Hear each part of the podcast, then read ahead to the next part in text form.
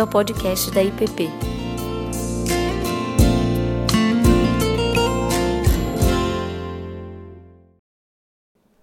Na semana passada a gente deu início a uma série de, de aulas, no qual ainda teremos até o início de agosto uma série de classes com o tema A Beleza que Salva o Mundo, a presença de Cristo na arte, na cultura, e procuramos responder na semana passada por que, que a arte ou a beleza importa na vida cristã.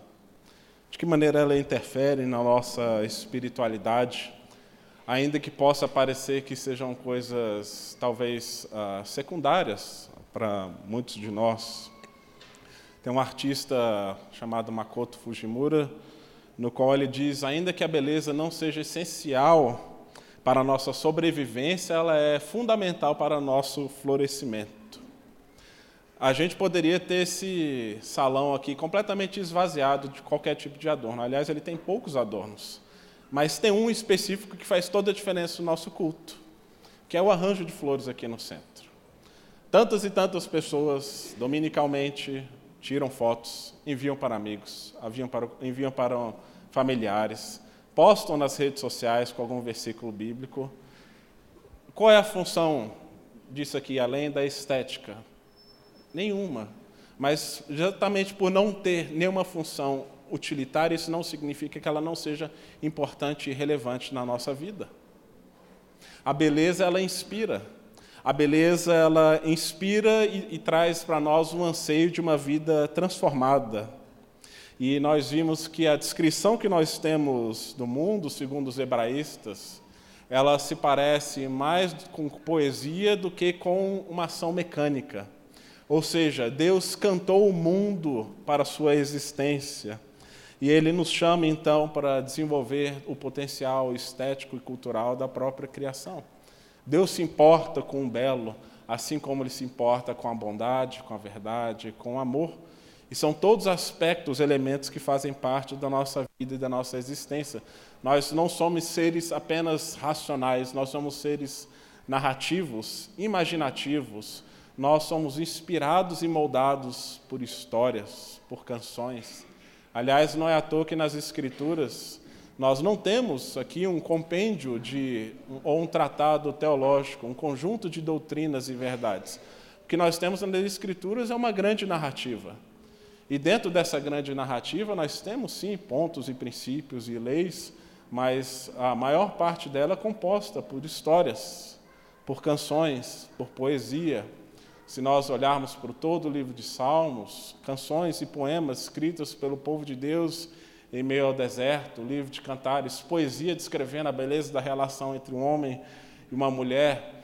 O Eugene Peterson fala que o livro do Apocalipse, escrito pelo apóstolo João, diz que João é não apenas um profeta, um pastor, mas também um poeta.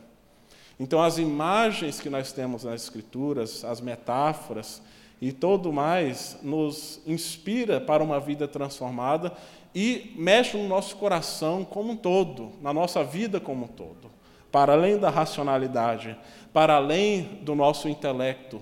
E é por isso, então, que nós precisamos nos conectar com a beleza do mundo e somos chamados para produzir também algo que seja belo.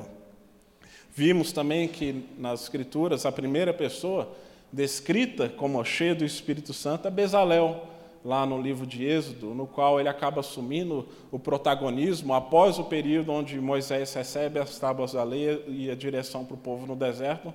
Bezalel surge como aquele que conduziria o povo para a construção do tabernáculo, como local de adoração, de despertar a imaginação, de tocar os sentidos, revelando a presença de um Deus vivo em meio ao deserto. E esse tabernáculo seria mais do que um espaço funcional, seria um espaço de contraste estético entre a realidade do Egito, do qual o povo acabou de sair, para a realidade nova, no qual agora Deus estava os conduzindo para uma novidade de vida no qual esse santuário, composto por tecidos, madeiras, pedras preciosas, metais, refletiria a glória da própria criação e do Deus presente no meio deles. E hoje eu gostaria de falar sobre um tema da apologética, uma apologética para o imaginário, E para isso a gente vai ler o texto de Atos, capítulo 17, dos versos 16 a 30. Enquanto Paulo os esperava em Atenas, o seu espírito se revoltava em face da idolatria dominante da cidade. Por isso falava na sinagoga com os judeus e os gentios piedosos, também na praça, todos os dias com os que se encontravam ali. E alguns dos filósofos epicureus e estoicos discutiam com ele, havendo quem o perguntasse: Que quer dizer esse tagarela? E outros diziam: Parece pregador de deuses estranhos.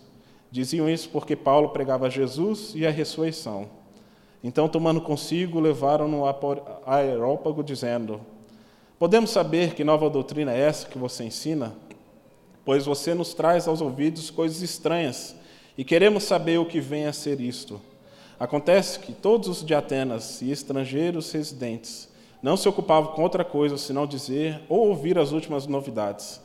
E então Paulo, levantando-se no Areópago, disse: Senhores atenienses, percebo que em tudo vocês são bastante religiosos, porque andando pela cidade e observando os objetos de culto que vocês têm, encontrei também um altar no qual aparece a seguinte inscrição: Ao Deus desconhecido. Pois este que vocês adoram sem conhecer é precisamente aqueles que eu lhe anuncio. O Deus que fez o mundo e tudo que nele existe, sendo ele Senhor do céu e da terra, não habita em santuários feitos por mãos humanas, nem é servido por mãos humanas, como se precisasse de alguma coisa, pois ele mesmo é quem é, quem é todos da vida, respiração e tudo mais.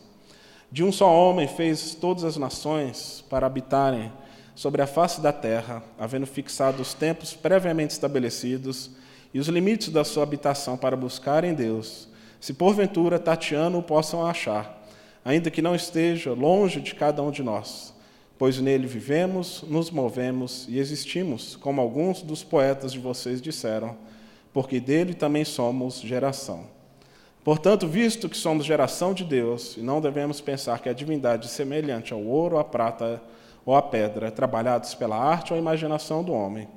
Deus não levou em conta os tempos de ignorância, mas agora ele ordena a todas as pessoas, em todos os lugares, que se arrependam, porque Deus estabeleceu um dia, estabeleceu um dia em que julgará o mundo com justiça por meio do homem que escolheu, e deu certeza disso a todos, ressuscitando dentre os mortos. Vamos orar, irmãos, mais uma vez? Pai amado, dê-nos corações, ouvidos atentos para aquilo que o Senhor deseja falar conosco nessa manhã. Que o Senhor Deus não permita que as limitações tecnológicas sejam limitadores para que o Senhor fale com cada um de nós, ó Deus. Que possamos confiar em Ti, no Teu Santo Espírito e na Tua Santa Palavra. É o que pedimos no nome de Cristo. Amém, Pai.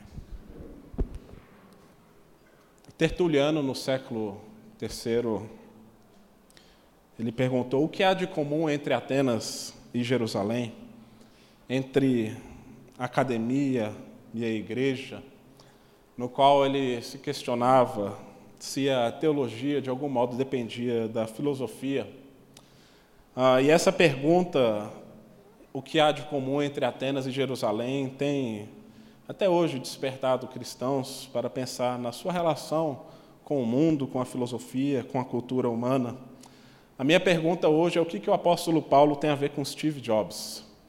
E você pode estar se perguntando, assim como o Levi, quando viu as apresentações desse slide, pai, mas que nada a ver, pai. O que, que a Bíblia tem a ver com a Apple, pai? O que, que você está falando? Provavelmente pouco. Pouca relação entre apóstolo Paulo e Steve Jobs. Né? Personalidades, valores, cosmovisões muito distintas. No entanto, dois homens que foram influentes, obviamente, por razões muito distintas. Um pela sua pregação, fidelidade e por ter sido um instrumento de Deus para transformação do mundo no primeiro século, no qual nós carregamos essa rica herança dos escritos de Paulo. E Steve Jobs, outra pessoa que também teve grande impacto no mundo moderno, mas por outros motivos. Ah, com toda a inovação tecnológica em design e arte. Mas o que há de comum entre ambos é que os dois, de algum modo, procuraram comunicar com seus ouvintes apelando para um senso de transcendência e religiosidade. Veja um homem que produz tecnologia apelando para a transcendência e a busca do religioso por meio da arte. Obviamente com razões muito distintas. Um querendo anunciar o evangelho de Jesus Cristo, o outro procurando vender produtos tecnológicos. No entanto, ambos tinham uma compreensão que o ser humano é um ser religioso, por mais que estejamos em uma cultura secularizada. Em sua viagem missionária, quando Paulo chega a Atenas, ele é levado para o Areópago, um centro importante de conhecimento, de troca de informações e de discussões filosóficas. Ali, aquele ambiente recheado de construções, estátuas, templos, obras de arte, refletiam a multiplicidade de ídolos que haviam ah, no Império Romano, no qual eles herdaram de toda a cultura grega e do seu panteão. E o, o, o, texto bíblico fala que o apóstolo Paulo ficou inconformado com aquela realidade quando ele vê, quando ele enxerga aquela infinidade de altares, de templos. Quando ele sobe aqui na colina de Marte, na Areópago, ele está provavelmente vendo templos dedicados a inúmeros deuses. E tem um autor chamado Arthur Danto, num livro chamado O Abuso da Beleza, no qual ele afirma que essas imagens representavam mais do que obras de arte para os gregos. Quando a gente vê aquelas imagens e estátuas né, de Hércules, de Zeus, de Afrodite, aquelas esculturas feitas em mármore, muitas delas preservadas, outras destruídas pelo templo, mas com uma proximidade tremenda com o realismo. Né? E você pensar que naquela época, com todas as limitações tecnológicas que as pessoas tinham, tinham a capacidade de fazer imagens tão impressionantes e inspirativas naquele período. Diz que essas imagens dentro dos templos pagãos, que eram sempre escuros, muitas vezes cheios de fumaça, muitas vezes as pessoas confundiam, poderiam confundir aquela imagem com de fato a presença de um Deus real no meio deles. Então não era simplesmente a representação de um Deus, aquilo era um ídolo em si mesmo. A Nietzsche afirma que a nos teatros gregos e nos, nos dramas que eram apresentados, o ator principal, no momento de catarse, no qual ele estava encenando e representando um deus pagão, diz que na sua atuação muitos chegavam a acreditar que ele estava sendo possuído pelo deus o qual ele estava representando. Então, as pessoas, ao terem contato com essas expressões visuais e artísticas, estavam confundindo o objeto com a pessoa no qual estava sendo representada. Talvez por isso a, indignação de Paulo é tão grande, não apenas com as obras de arte, ou com as imagens, ou com as estátuas, mas por tudo aquilo que elas representavam. Porque as pessoas estavam se curvando diante de inúmeros deuses, tateando no escuro sem encontrar a verdade.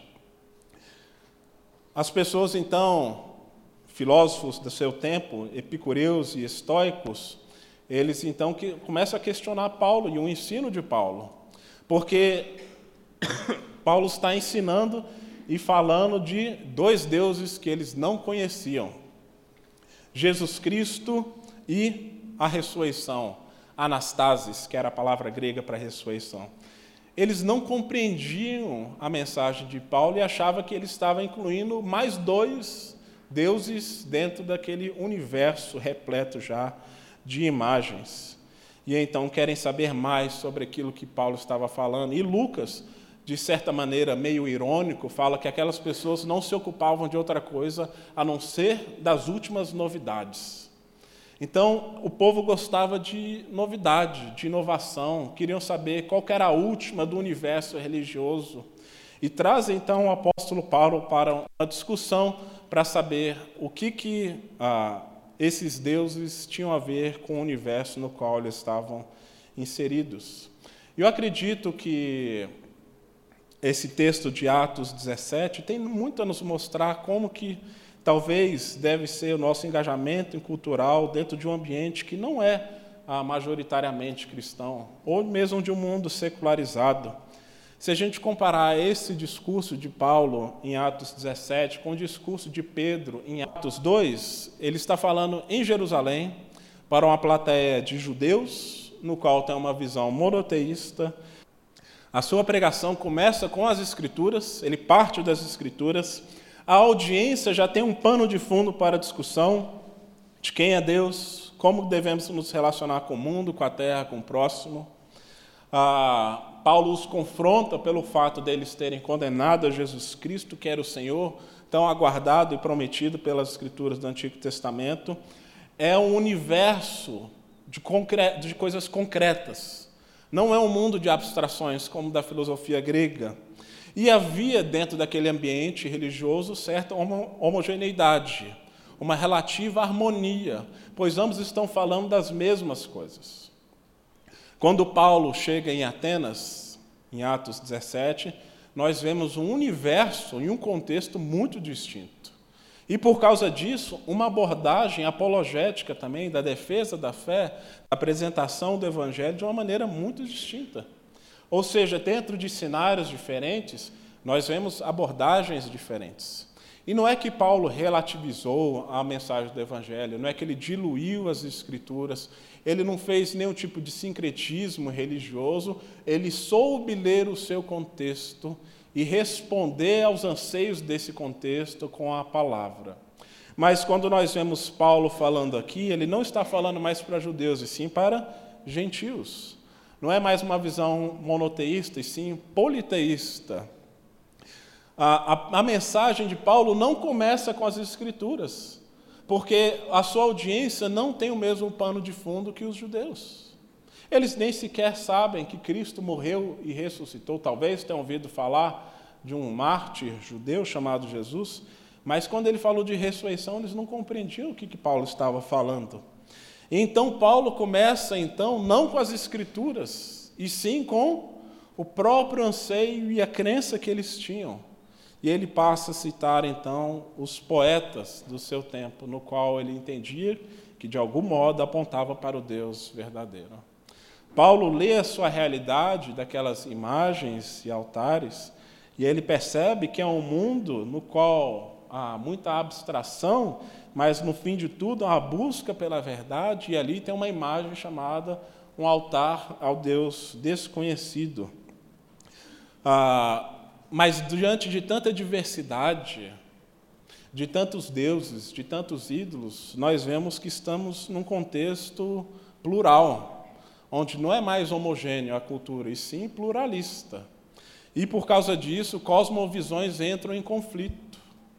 E a minha pergunta que eu faço para cada um de nós é: qual cenário nós mais nos relacionamos, ou qual talvez seja o contexto que mais se parece com o nosso mundo, de Atos 3, de um cenário homogêneo, de um cenário de pensamentos semelhantes, ou de Atos 17, de inúmeras religiões, crenças, ideias, mas no qual por trás está a busca por sentido, uma busca por completude, uma busca para significado na sua existência. E talvez de que modo nós devemos responder então a essas realidades no qual estamos inseridos. E nós vemos que Paulo, diante dessas imagens, obviamente ele fica inconformado. E ele diz: olha, Deus não pode ser reduzido a imagens de pedra ou algo semelhante a ouro, a prata, esculpido pelas mãos humanas e pela imaginação humana. Ele está falando que aquelas imagens jamais podem representar ou reduzir quem Deus é. E nisso aqui nós vemos que a arte até mesmo pode se tornar idolátrica quando ela tenta substituir o Deus verdadeiro ou representar o divino de modo pleno. E aqui nós vemos que o papel dos artistas ao longo da sociedade vão mudando ao longo dos tempos, porque em outros momentos eles são sacerdotes da cultura e são exaltados acima de outros homens, em outros lugares e outras culturas são excluídos e marginalizados.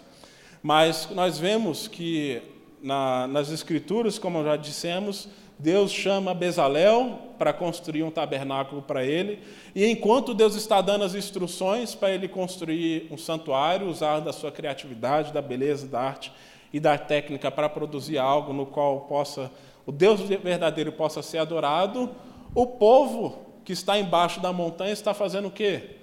Um bezerro de ouro para se curvar e o adorar. Vejam então que há, há uma sutileza e as linhas muitas vezes são tênues entre o fazer que agrada a Deus e um fazer que é autocentrado, idolátrico, e diante dessa realidade de idolatria, Paulo se fica indignado, fica inconformado. Mas ao invés de simplesmente de repreender aqueles que estava procurando alcançar, Paulo afirma que eles eram homens extremamente religiosos. Paulo estabelece um ponto de contato. Ele fala: Veja, eu percebo que vocês são pessoas muito religiosas, como eu também sou muito religioso. Vocês estão buscando, talvez, o conhecimento, a verdade, da mesma maneira como Paulo estava buscando. E é que ele faz referência, então, a esse altar ao Deus desconhecido.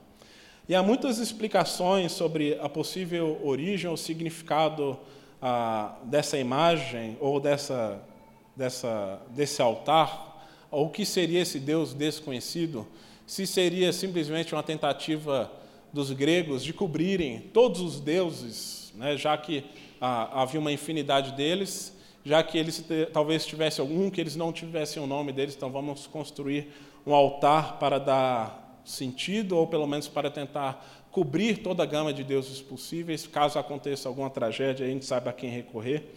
Ah, mas ah, no livro Fator Melquisedeque, do Don Richardson, que é um, de, um livro que fala sobre ação missionária, ele começa contando a história de Epimênides. E Epimênides foi um poeta, no qual supostamente Paulo está citando aqui quando ele fala: Por ele nós vivemos, nos movemos e existimos. Muitos atribuem essas falas aqui a Epimênides.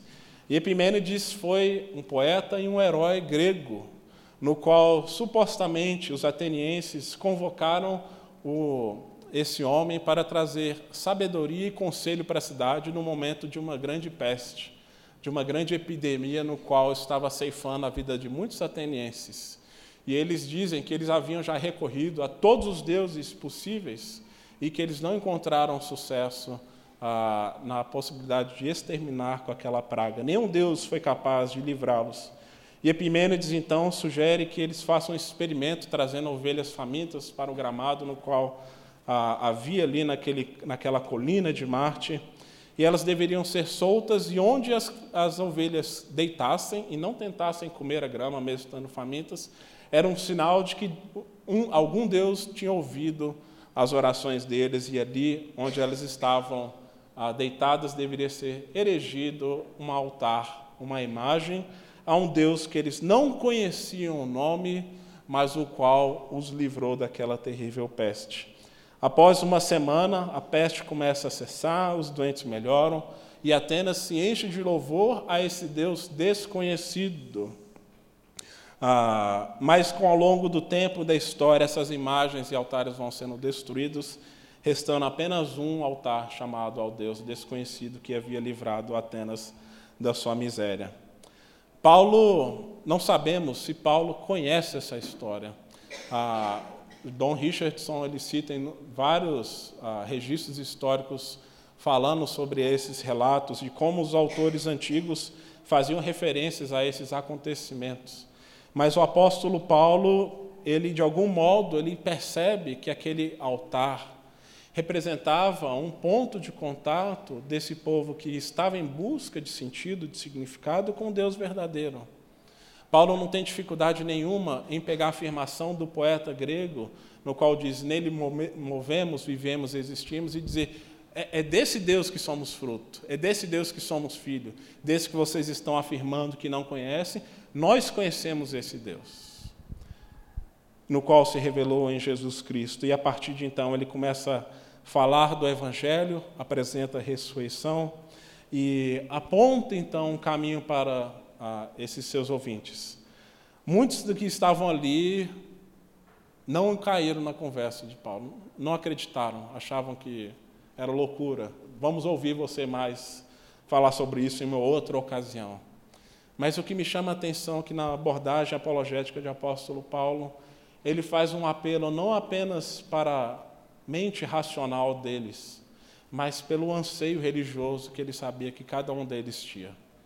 Pelo anseio pela verdade, pelo anseio pelo belo, no qual eles estavam tateando e produzindo inúmeras imagens que estavam povoando o imaginário deles, mas eram insuficientes para revelar o Deus verdadeiro. A, a sua apologética, ela aponta para a imaginação humana, mas ele aponta, acima de tudo, para a imagem perfeita de Jesus Cristo, que é quem morreu e ressuscitou. Isso era um absurdo para todos que estavam ouvindo, mas alguns o seguiram, alguns ouviram o seu chamado e o seu convite.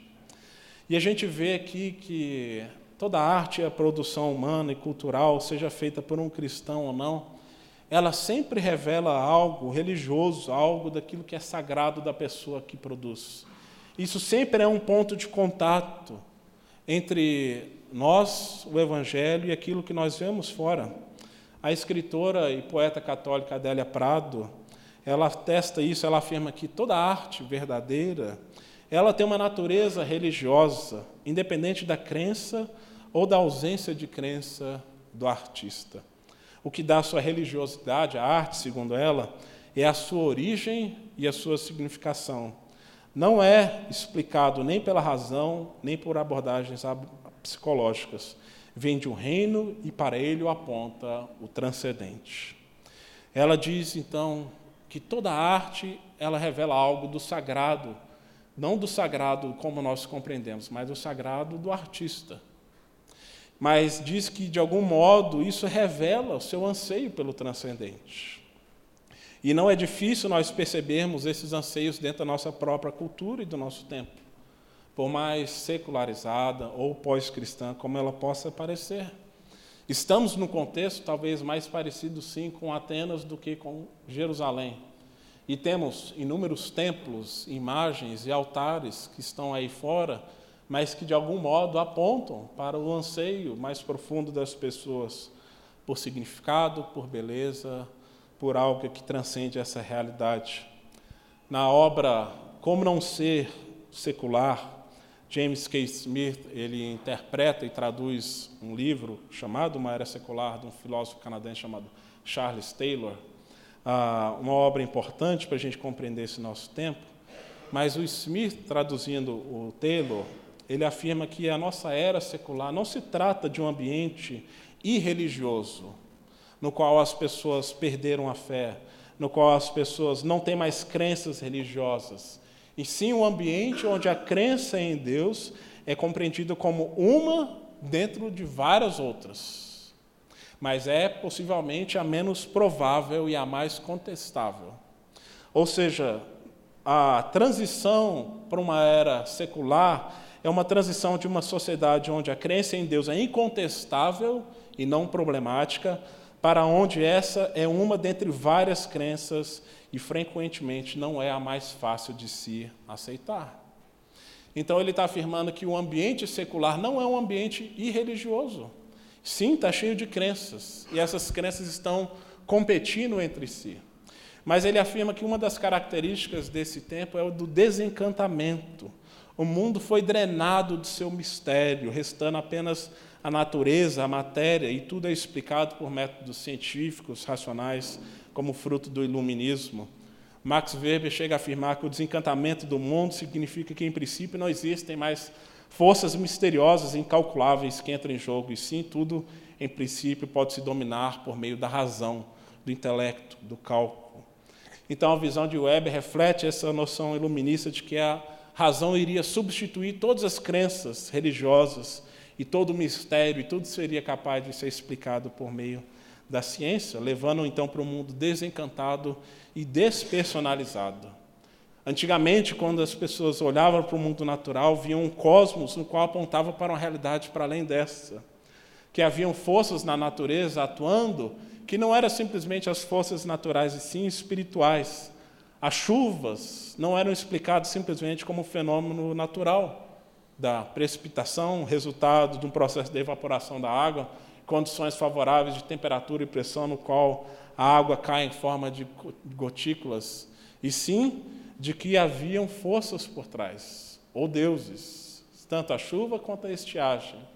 Nas escrituras sagradas nós sabemos quem que envia chuva. Isso não significa que a ciência está errada ao trazer essa explicação? Não. Mas a maneira pela qual se enxerga a realidade faz toda a diferença. As Escrituras falam: então darei a chuva de, da vossa terra a seu tempo, a temporã e a serôdia, para que recolhes o teu cereal, o teu mosto, o teu azeite. Jó afirma: a chuva porventura tem pai? Ou quem gera as gotas do orvalho? Está mostrando que por, por trás das coisas naturais há um Deus que está agindo, está atuando nesse mundo, no qual Ele derrama sua graça sobre justos e injustos, e que essa maneira encantada de enxergar o mundo, como nós temos as Escrituras, foi sendo esvaziado com o tempo. Mas na medida que isso é esvaziado, Brett Robinson, que é um autor de um livro chamado Appletopia, o mundo religioso da Apple, ele diz o seguinte: quando o senso compartilhado de transcendência se afasta das maravilhas da natureza e das catedrais barrocas da religião, o encantamento passa a ser buscado em outro lugar. Então ele afirma: nós temos esse anseio por encantamento, por algo transcendente que explica o que está por trás de todas as coisas. E se nós não encontramos mais nisso, seja na criação, ou seja dentro da própria estrutura de fé e religião, nós vamos buscar em outros lugares. E essa característica de desencantamento leva para uma segunda característica, no qual Smith chama de pressão cruzada. Que dentro desse ambiente no qual é desencantado, as pessoas continuam sendo tentadas pela crença. Elas continuam sendo tentadas pelo transcendente. E ele afirma que nesse mundo secular não é apenas as estruturas de fé que são colocadas em xeque, são tentadas pelo secularismo, mas o próprio mundo secular é tentado pela crença. As pessoas não têm mais a certeza, ou podem explicar com certeza a inexistência de Deus, ou ao menos são tentadas a tatear e buscar sentido em outros lugares.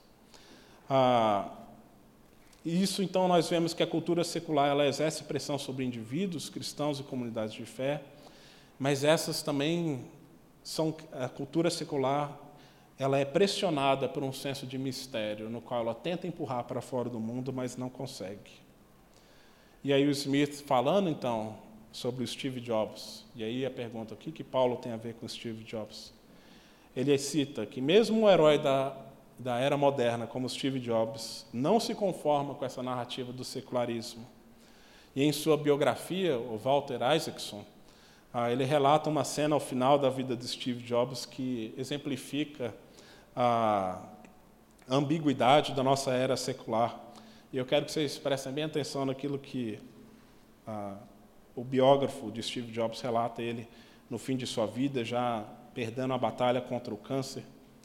Ele diz o seguinte: Em uma tarde ensolarada, quando não se sentia bem, Jobs sentou-se no jardim através de sua casa, refletiu sobre a morte. Ele falou sobre as suas experiências na Índia, quase quatro décadas antes, seu estudo do budismo, das suas visões sobre reencarnação e transcendência espiritual. E aí Jobs diz: Eu estou meio a meio em acreditar em Deus, ele diz. Durante a maior parte da minha vida, senti que deveria haver mais em nossa existência do que os nossos olhos podem ver. Ele admitiu que, ao enfrentar a morte, poderia estar subestimando as chances por desacreditar ou desejar acreditar em uma vida após a morte. E o Jobs diz então: Gosto de pensar que algo sobrevive depois que você morre, segundo ele. É estranho pensar que você acumula todas essas experiências e talvez um pouco de sabedoria e simplesmente tudo desaparece. Então, realmente quero acreditar que quando algo sobrevive, talvez a sua consciência perdure. E aí ele ficou por um longo, em silêncio por um longo tempo. E aí Job conclui, Jobs conclui.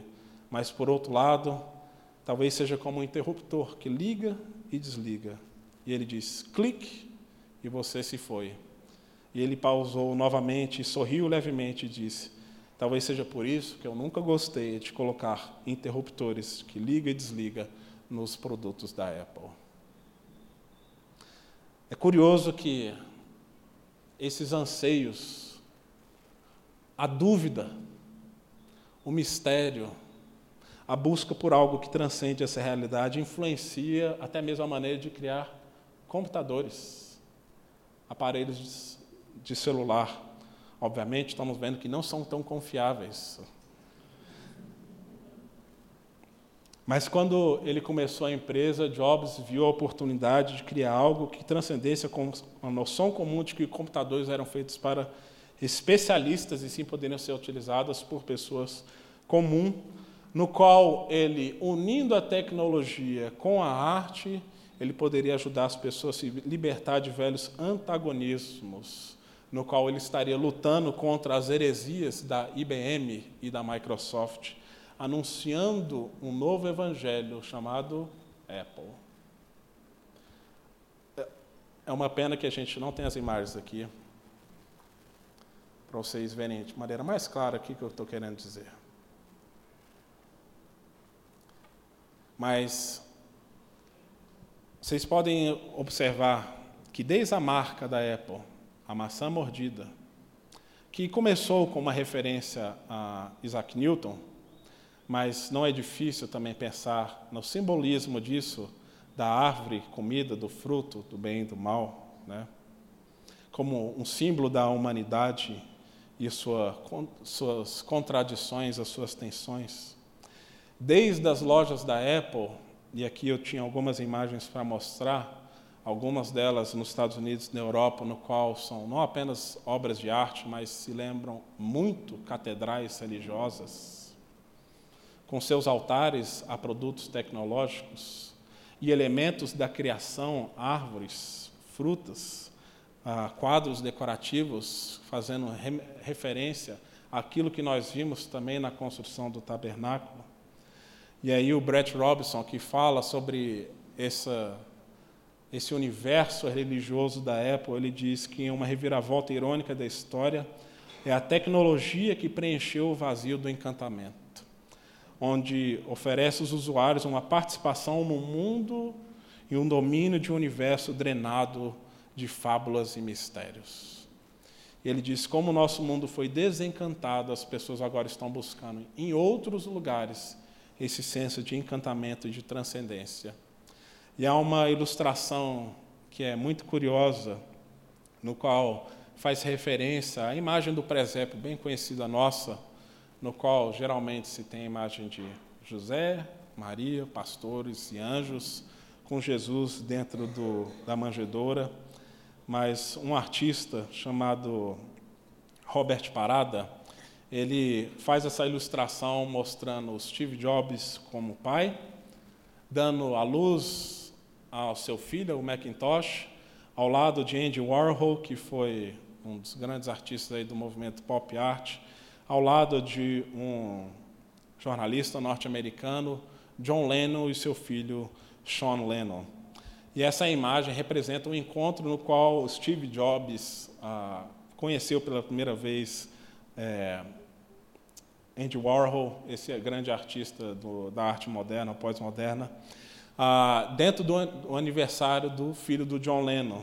Então, esse encontro dessas figuras icônicas de um universo pós-moderno, da tecnologia, da arte, é bem simbólica, mostrando onde que está o religioso hoje onde que as pessoas estão procurando então salvação ah, e sentido. E é, é, é, irônico como que nós ficamos facilmente dependentes dessas realidades né, e confiamos nela para aquilo que nós estamos fazendo. Mas a imagem evoca várias reflexões sobre como nós tratamos os avanços tecnológicos, seja pelos nossos anseios espirituais, a idolatria do consumo, a cultura de celebridades e essas é apenas uma de várias imagens religiosas que nós temos dentro do universo que a Apple criou e de tantas outras marcas que fazem uso a esse apelo. Eles estão vendendo o produto, mas eles não estão falando de processamento, qual é o melhor processamento. qual é o mais rápido, o qual é o mais eficiente. Ele está falando de coisas que são mais profundas. Ah, quando foi lançado em 2007 o primeiro iPhone, a imagem que nós temos é uma imagem bem conhecida que pode ser vista em inúmeras obras de arte. O Caravaggio ele tem uma pintura que é extremamente marcante, representando Tomé tocando nas, na ferida de Jesus, né? no seu lado aberto. Acredito que muitos já viram, né? Então é Jesus segurando assim e Tomé colocando o dedo de maneira resistente, os outros discípulos trazendo Tomé e ele não quer, mas ele precisa tocar. Ah, e a imagem no qual a Apple utiliza para o lançamento do seu primeiro iPhone é uma imagem escura, no qual você tem um aparelho de celular e um dedo encostando assim nessa tela. A luz vem apenas da tela e apenas um texto embaixo diz que tocar é crer. Tocar é crer. O que a gente vê por meio dessas peças e imagens linguagem, é não apenas um apelo técnico, como, nós diz, como eu disse, é um apelo religioso. Ah, um estudo conduzido por neurocientistas né, revela que os produtos da Apple eles desencadeiam mesmo os pedaços e partes do nosso cérebro que imagens religiosas desencadeiam em pessoas comuns ou pessoas de fé sugerindo que essas empresas sabem fazer muito bem o uso do marketing para elementos no qual nós somos criados para responder de maneira religiosa ou com fé. Ah, certamente haveria muitas críticas para fazermos para esse tipo de manipulação, sedução, consumo, ah, mas há aqui também uma oportunidade tremenda que eu vejo. Porque o que o Jobs compreendeu, assim como Paulo compreende, e que nós entendemos, que o ser humano, por mais secularizado que ele seja, ele é um ser religioso. Por mais que ele negue a existência de Deus, ele ainda é tentado pelo transcendente.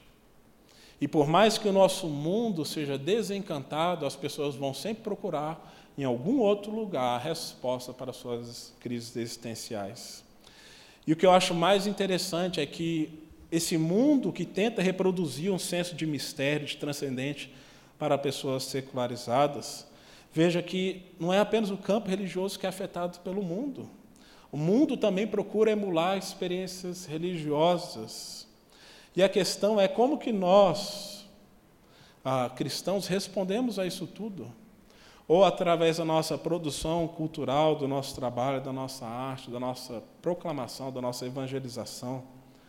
Porque às vezes a nossa tentação é de achar que para alcançar pessoas secularizadas, nós precisamos nos tornar iguais a ela.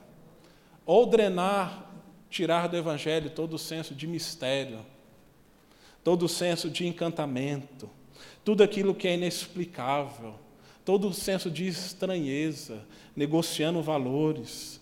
Contudo, a gente vê que o mundo não apenas clama, mas tenta emular esses elementos que nós muitas vezes achamos que não fazem sentido dentro de um mundo moderno, de um mundo racional. E, portanto, nós temos aqui um rico tesouro em nossas mãos, que são as Escrituras, e toda a tradição cristã, não apenas teológica, como também estética, de tal modo que nós também podemos trazer uma alternativa ao secular. Uma alternativa que aquilo é produzido ah, no mundo aí afora. E por isso, então, o Smith, dentro de uma entrevista, ele afirma que uma apologética mais eficaz no nosso tempo não entraria apenas na batalha dos níveis dos debates racionalistas, mas visaria os nossos imaginários sociais, as maneiras submersas, tácitas, incrustadas que imaginamos o mundo que antecedem até mesmo o raciocínio. E é por isso, e ele cita o cardeal Ratzinger, pouco antes de se tornar papa, ele disse que as testemunhas mais eficazes da igreja eram os seus santos, não os santos como imagens, e sim o seu povo, mas também a sua arte. Pois ambos falam a imaginação. Julian Barnes, que é um autor, escritor inglês, britânico, era ateu, depois dizia que ele se tornou agnóstico. Ele começa um dos seus livros dizendo: Eu não acredito em Deus, mas eu sinto falta dele.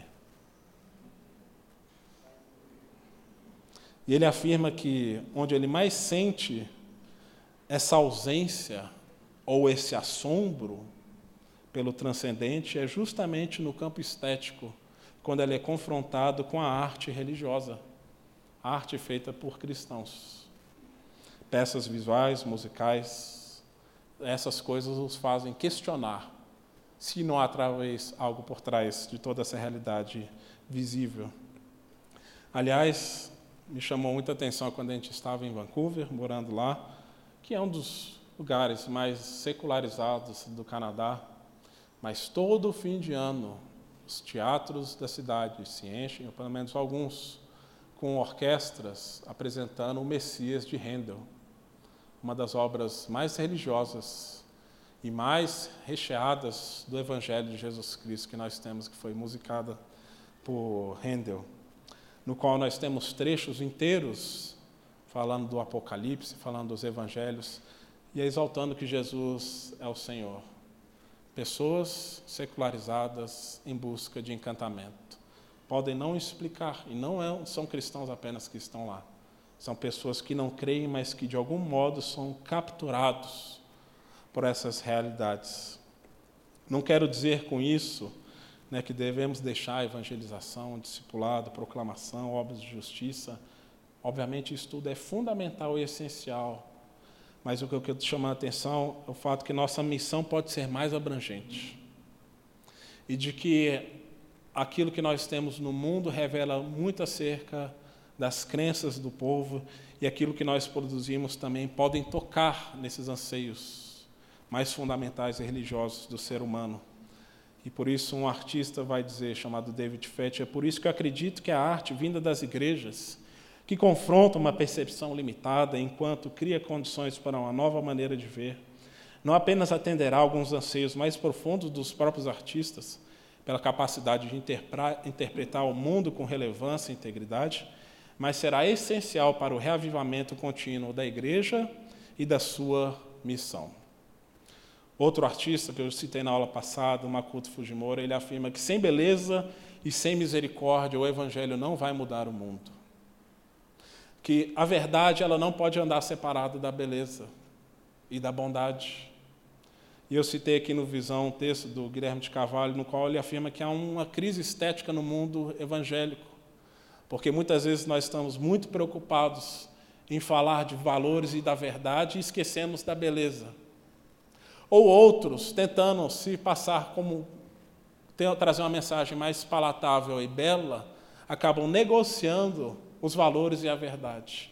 E ele afirma então que nós precisamos de coerência entre essas realidades, tanto na nossa maneira de viver, na nossa maneira de falar, como também naquilo que nós produzimos.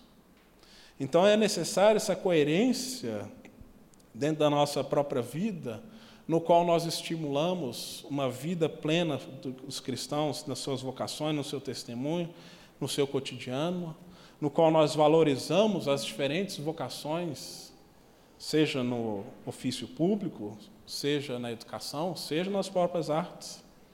Isso não significa que a arte feita por cristãos precisa ser necessariamente gospel ou litúrgica, ou trazer uma mensagem explicitamente cristã para ser válida, ter uma cruz ou um leão é, estampado nessa imagem. Né? Hans Huckmacher, crítico do, é, de arte cristã, que foi amigo de Francis Schaeffer, muito ligado ao movimento de Labrina, no livro A Arte Não Precisa de Justificativa, ele fala que a arte feita por cristãos, independente se ela é figurativa ou mais abstrata, seja ela mais representacional ou mais icônica, ela é válida por si só.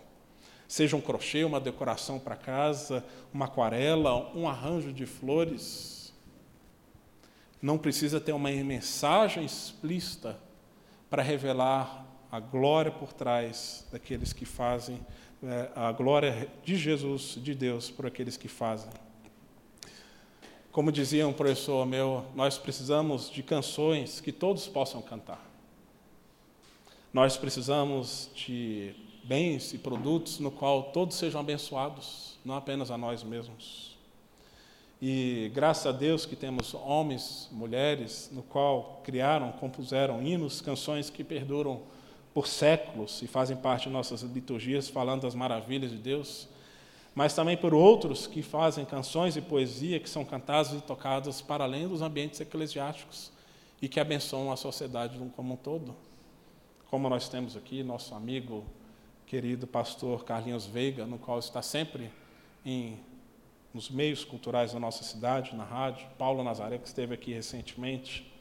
O Bono, vocalista do YouTube, cristão declarado, certa vez ele foi questionado pelo filho do Billy Graham sobre a sua fé e por que, que as músicas dele não são mais explicitamente cristãs, sendo que eles têm músicas que qual escrevem é, explicitamente o Salmo 40, a trechos do Evangelho, Eclesiastes e tantas outras porções das Escrituras.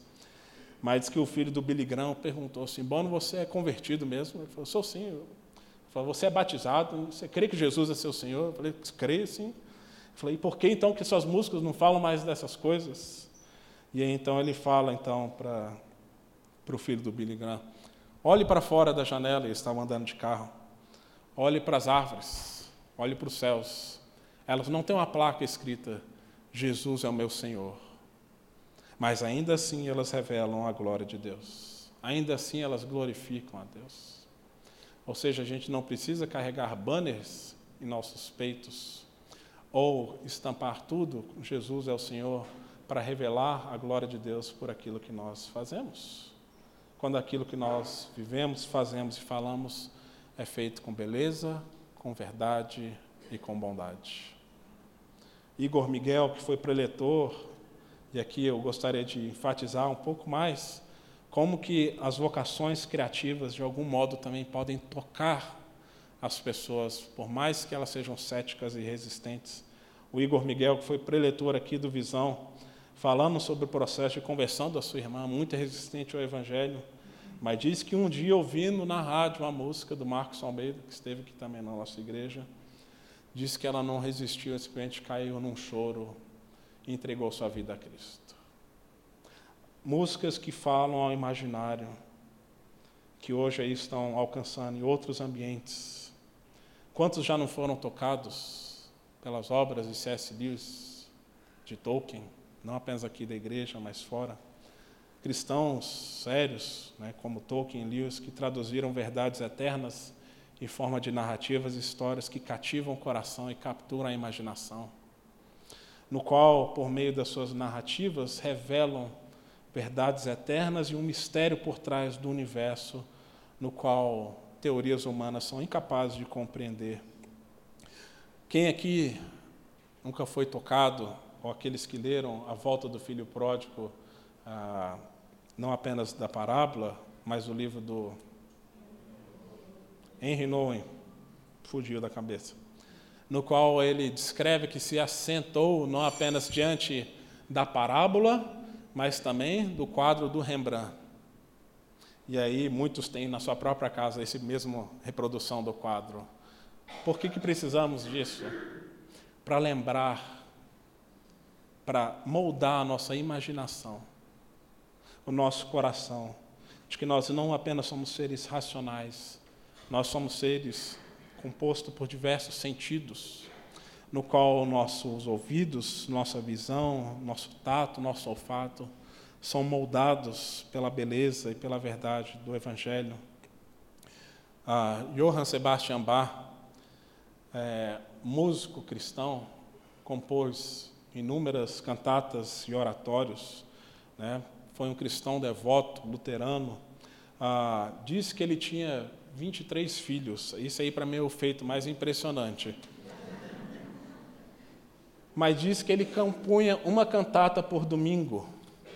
E Nietzsche diz que desprezava a fé cristã, mas quando ele ouviu o Evangelho segundo João de Bar, ele quase se converte. Ah, e o Rodolfo Amorim, que é um teólogo, sociólogo e também obreiro do Labri aqui no Brasil, ele conta que um, um luterano contemporâneo foi na Alemanha na década de 70 no país dividido por um regime comunista, ateu, e ali havia um coral de rapazes no qual tocavam, cantavam bar. E ele os questiona dizendo: "Como é que vocês podem tocar bar se vocês são ateus?" E eles re respondem: "Quem disse que nós somos ateus?" Diz que todos eles se converteram ouvindo as músicas de bar.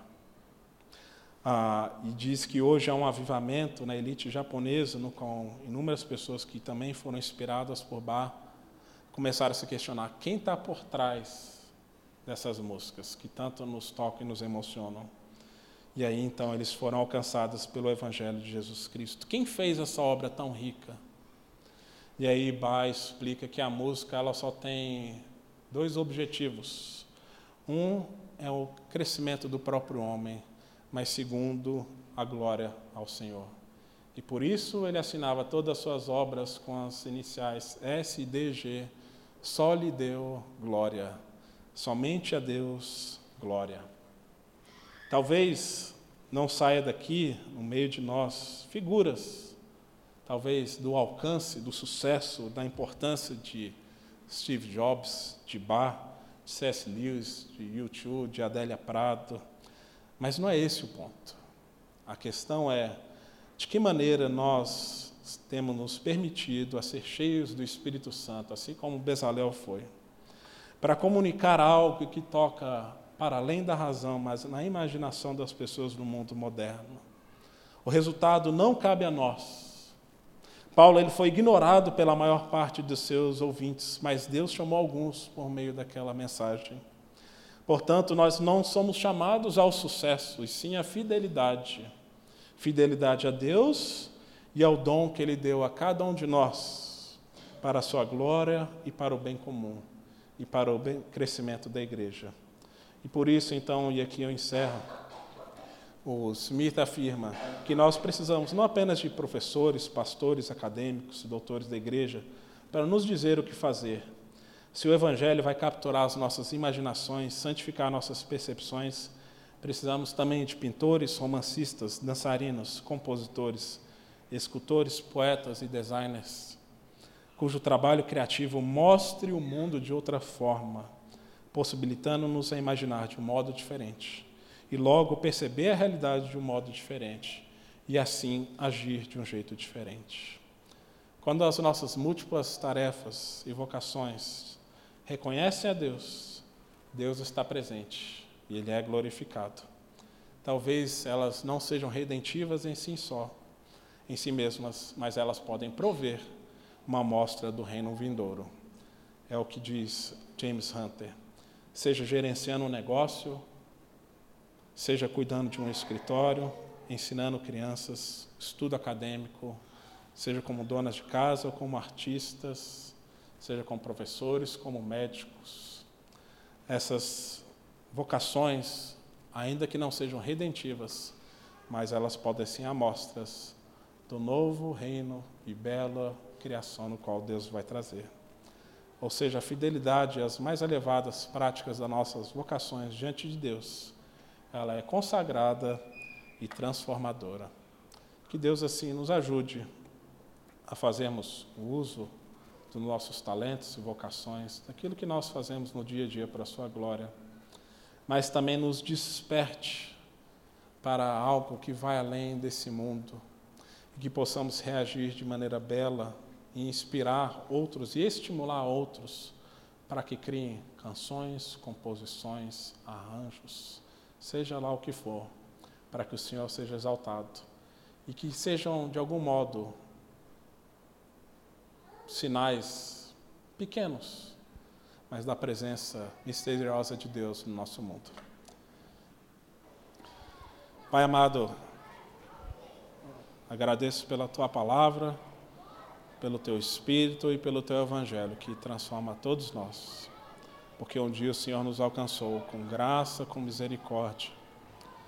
E que possamos, ó Deus, responder esse teu evangelho com fidelidade em obediência ao Senhor, mas também na disposição de ir ao encontro daqueles que precisam ouvir a tua voz e o teu evangelho.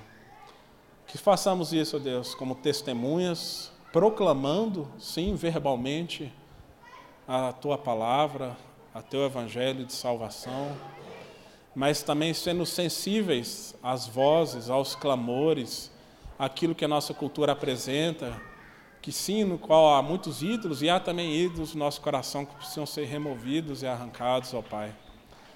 Mas que nisso tudo também possamos responder criativamente e amorosamente, ó Deus, com aquilo que o Senhor deu a cada um de nós, com os dons, com os talentos e com os ambientes diferentes e contextos no qual o Senhor colocou a cada um de nós para exercermos as nossas vocações. Que sejamos testemunhas fiéis do Senhor, onde quer que o Senhor nos coloque e nos conduza, para a glória do Teu nome, ó Pai. No nome de Cristo que nós oramos. Amém, Pai.